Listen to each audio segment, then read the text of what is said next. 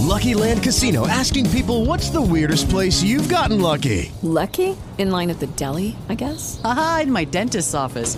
More than once, actually. Do I have to say? Yes, you do. In the car before my kids' PTA meeting. Really? Yes. Excuse me, what's the weirdest place you've gotten lucky? I never win and tell. Well, there you have it. You can get lucky anywhere playing at LuckyLandSlots.com. Play for free right now. Are you feeling lucky? No purchase necessary. Void where prohibited by law. 18 plus. Terms and conditions apply. See website for details.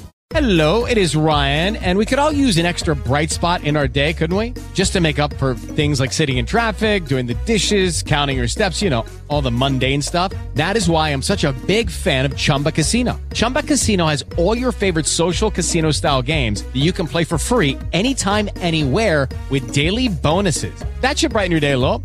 Actually, a lot. So sign up now at chumbacasino.com. That's chumbacasino.com. No purchase necessary. VGW Group. Void were prohibited by law. See terms and conditions. 18 plus. Você se lembra por que, que Fernando Collor de Mello sofreu impeachment? Aprenda agora neste episódio de podcast do Politize.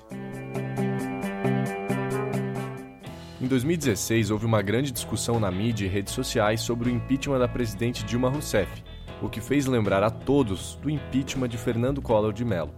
Talvez você não tivesse nem nascido ainda nesta época, e é por isso que a gente vai descomplicar esse assunto para que você saiba o motivo de Fernando Collor de Mello ter sofrido impeachment também.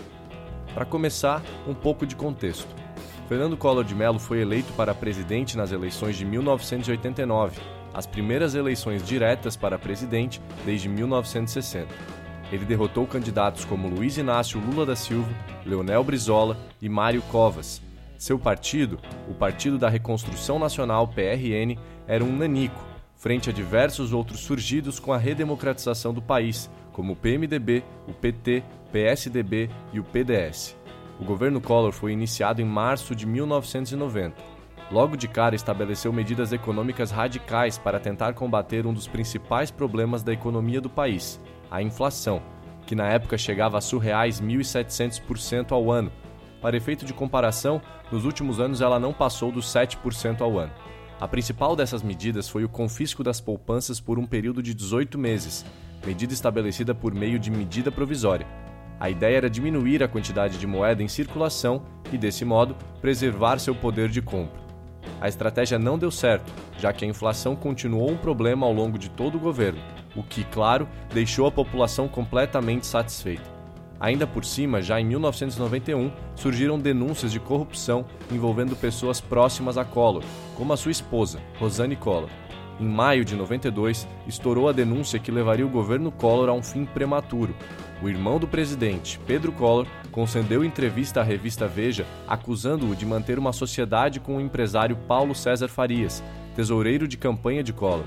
Segundo Pedro, o tesoureiro seria o testa de ferro do presidente em negociações espúrias, ou seja, aquela pessoa que faz a intermediação de transações financeiras fraudulentas a fim de ocultar a identidade de quem realmente as contrata. Em junho de 1992, o Congresso instaurou uma CPI só para tratar das atividades de PC Farias. Com o desenrolar dos trabalhos da comissão, as acusações de Pedro Collor foram ganhando substância, com muitas provas de transações ilícitas ligando PC Farias a Collor. Foi nesse contexto todo que surgiram os Caras Pintadas, um movimento essencialmente estudantil, promovido principalmente pela União Nacional dos Estudantes e pela União Brasileira dos Secundaristas. O movimento tinha um objetivo bem claro: remover o presidente do poder. Em agosto de 92, começam a ser feitas grandes passeatas, reunindo inicialmente 10 mil pessoas, depois 30 mil, até chegar à marca de 400 mil pessoas em uma passeata em São Paulo, no dia 25 de agosto. Uma das manifestações mais marcantes ocorreu no dia 16 de agosto daquele ano, dois dias depois de Collor aparecer em cadeia nacional para pedir que o povo fosse às ruas de verde e amarelo para defender seu governo. Não colou.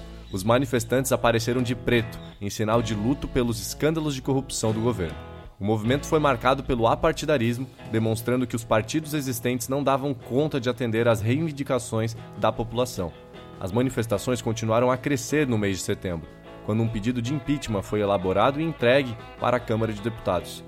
No dia 29 de setembro, a Câmara aprovou o pedido por ampla maioria e o processo foi aberto.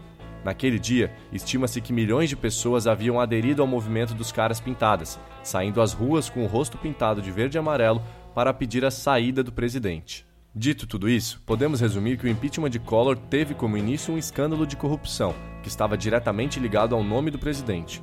Mas o pano de fundo dessa história teve como ingredientes indispensáveis a fraca sustentação política do governo, com poucos partidos de peso apoiando o presidente, além da profunda crise econômica do país, que havia apenas piorado com as medidas controversas adotadas pelo próprio governo Collor.